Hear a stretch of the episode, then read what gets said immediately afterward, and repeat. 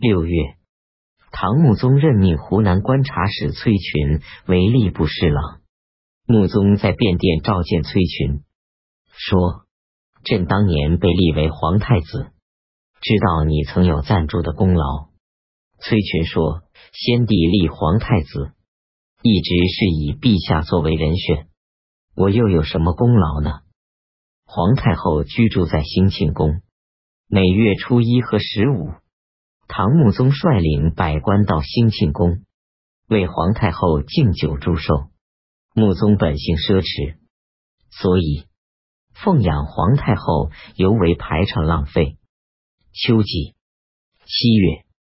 一四初五，唐穆宗命运曹蒲节度号为天平君，门下侍郎同平张氏令狐楚任职山陵使时，他的部下官吏偷盗国家财物，而且他又不支付工匠的工钱，搜刮了十五万民作为陵墓工程的结余，奉献朝廷。工匠愤怒异常。不断向官府上诉。丁卯二十七日，穆宗贬令狐楚为宣摄持观察使。八月癸巳二十四日，唐穆宗征发神策军兵士二千人疏浚于早野。戊戌二十九日，唐穆宗任命御史中丞崔植为中书侍郎，同平章事。己亥三十日。唐穆宗下令再贬令狐楚为衡州刺史。唐穆宗刚刚为宪宗服丧期满，就开始游乐打猎，喜好歌舞和女色，对臣下赏赐毫无节制。九月，穆宗计划在重阳节举行盛大宴会。时以李傕率领同僚上奏说：“陛下继位不到一年，年号尚未更改。”先帝的陵墓也还是新的，虽然陛下采取以日易月的丧期，服从人们的愿望，但是根据礼经服丧三年的制度，还应当在内心继续哀悼。现在邻国前来吊丧的使者才刚刚离开京城，朝廷赴各国告丧的使者还没有回来禀告，解除丧期的各种禁令，都是为了百姓。在后宫举行宴乐，恐怕不妥。穆宗不听。戊午十九日，穆宗授予宁节度使李光炎、武宁节度使李同平张氏的荣誉官衔。冬季十月，承德节度使王承宗死亡，他的部下隐瞒此事，没有公开举丧。王承宗的儿子王之干、王之信都在朝廷做人质。部将们想从承德管辖的株洲选取一人做节度使。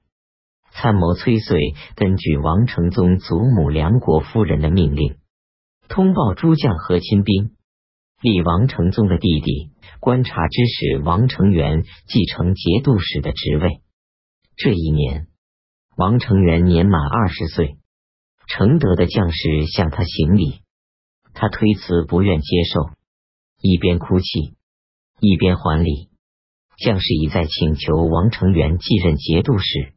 王承元说：“皇上派宦官来监军，如有大事，应当与监军商议。等到监军来到以后，也劝王成元继任。”王成元说：“大家没有忘记我的祖辈在承德做节度使时的恩德，不认为我年少无知，想让我暂时管理军务。”我请求大家允许我首先向朝廷尽忠，以便能够遵循我的祖父忠于朝廷的遗志。大家愿意听我的话吗？诸将都表示同意。于是，王承元开始到都江厅堂办公。他下令左右随从不许称自己为留后，然后把军政事务委托部下副职处理，自己向朝廷秘密上奏。请求由朝廷任命节度使。庚辰十一日，承德监军上奏朝廷，称王承宗病重，由他的弟弟王承元暂时代理留后。同时，把王承元请求任命节度使的表奏上报朝廷。党项再次勾引吐蕃侵犯荆州，军营首尾相连，达五十里。辛巳十二日，穆宗派遣起居舍人百吉前往承德安抚将士。壬午十三日，群臣入殿，建议大大夫郑勤、崔琰等五人向唐穆宗进言：陛下游乐和宴会的次数过多，外出打猎没有节制。现在吐蕃大军侵犯边境。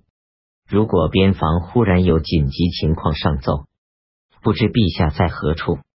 另外，陛下日夜与乐舞唱戏的幽人在一起亲近游玩，对他们赏赐太多，凡金银布帛都是百姓的血汗。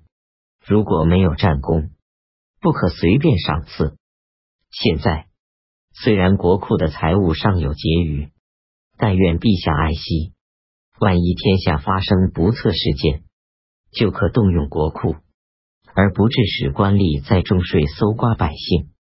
谏官很久无人在内殿奏论朝政。穆宗听到郑勤等人的进言后，觉得十分惊讶。他对宰相说：“这几个都是什么人？”宰相回答说：“是谏官。”于是穆宗派人慰劳郑勤等人。